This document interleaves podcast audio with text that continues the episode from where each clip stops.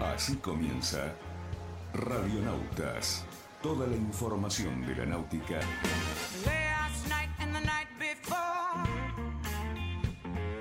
25 robbers at my door. I got up and let 'em in. Vamos bien. Vamos bien. Orsa, Orsa, Orsa. Vamos bien. Orsa, Orsa, Orsa. Cinco, cuatro, tres, dos, uno. Largamos.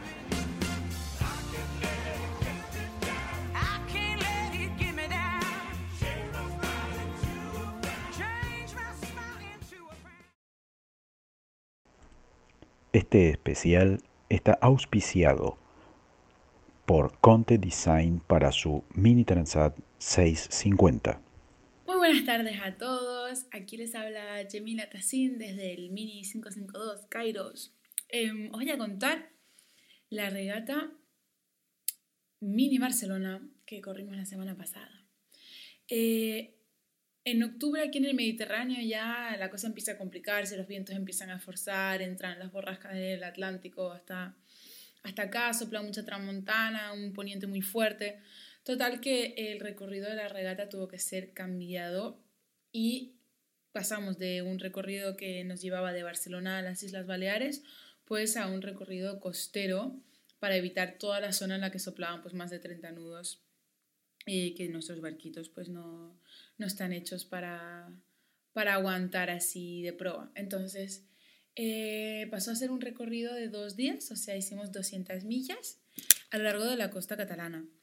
Y eso implica pues que son unas, unas condiciones que cambian mucho. Tuvimos una salida con un viento muy rachado entre 13 y 20 nudos y he de decir que fue, a todos nos costaba un poco controlar el barco, pero a mí en particular. De hecho, eh, fui a tomar la salida y quería salir tan rápido que al final me pasé de rápido y salí fuera de línea. Por algunos segundos, pero salí fuera de línea, lo que significa que después tienes que dar una virada eh, y dar toda la vuelta al barco de comité mientras el resto de la flota te está cruzando. Bueno, bueno, bueno. Fatal. Así que largué última, después de dar toda la vuelta, volver a salir. Y ahí, bueno, el viento pues ya se estaba estableciendo en unos 20 nudos, 18, 20 nudos de popa. Subimos los spinnakers y empezamos a correr. Hicimos como 35 millas eh, muy rápidas y todos corriendo con el spinnaker arriba. Fue una gozada. Ahí es donde, donde disfrutamos del mini verdaderamente, la verdad. Eh, y después, bueno, pues el resto de los... Eran solo dos días, fue muy corta, había que gestionar bien el sueño, porque una regata de dos días como que te apetece no dormir y simplemente correr, correr, correr, es como un sprint, pero no se puede. Entonces la primera noche, después de haber pasado todo el día surfeando ahí súper rápido, eh, nos quedamos sin viento, no sin viento, pero nos quedamos con una ola y una corriente de frente muy, muy desagradable.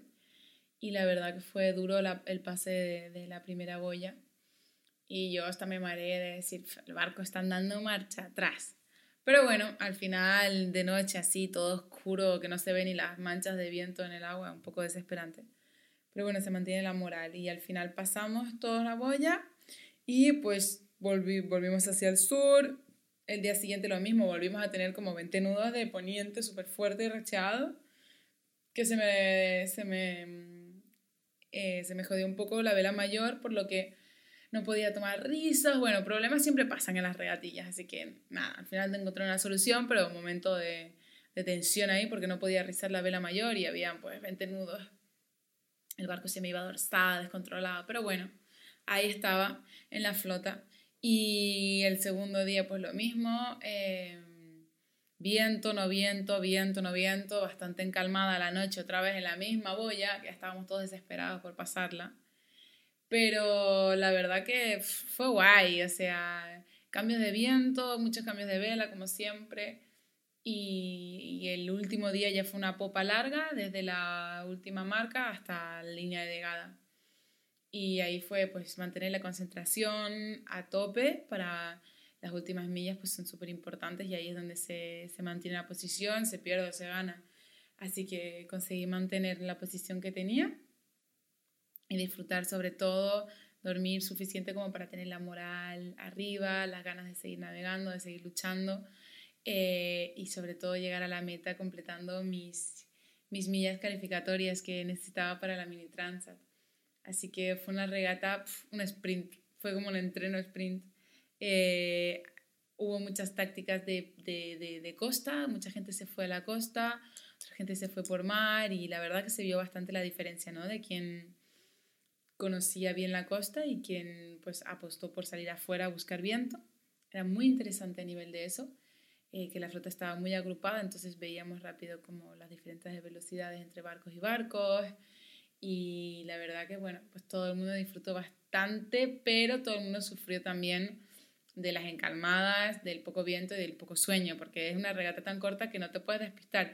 No puedes decir, bueno, me espero cinco minutos, ya pondré el spinnaker después. No, no, no, porque es tan rápido, tan corto que si pierdes, si pierdes tiempo, luego no recuperas a los que están delante, te quedas atrás. Así que nada, ahora por fin tengo ya las millas para poder inscribirme y nos vamos la semana que viene toda una flotilla a Italia a seguir regateando que quedan ahí un par de regatas más. Así que ya os invito a, seguirnos desde, desde donde estéis en la próxima regata en Italia que se correrá en, en el Golfo de Génova. Se llama el Gran Premio de Italia y nos vemos ahí el 17 de octubre. Un saludo grande a todos.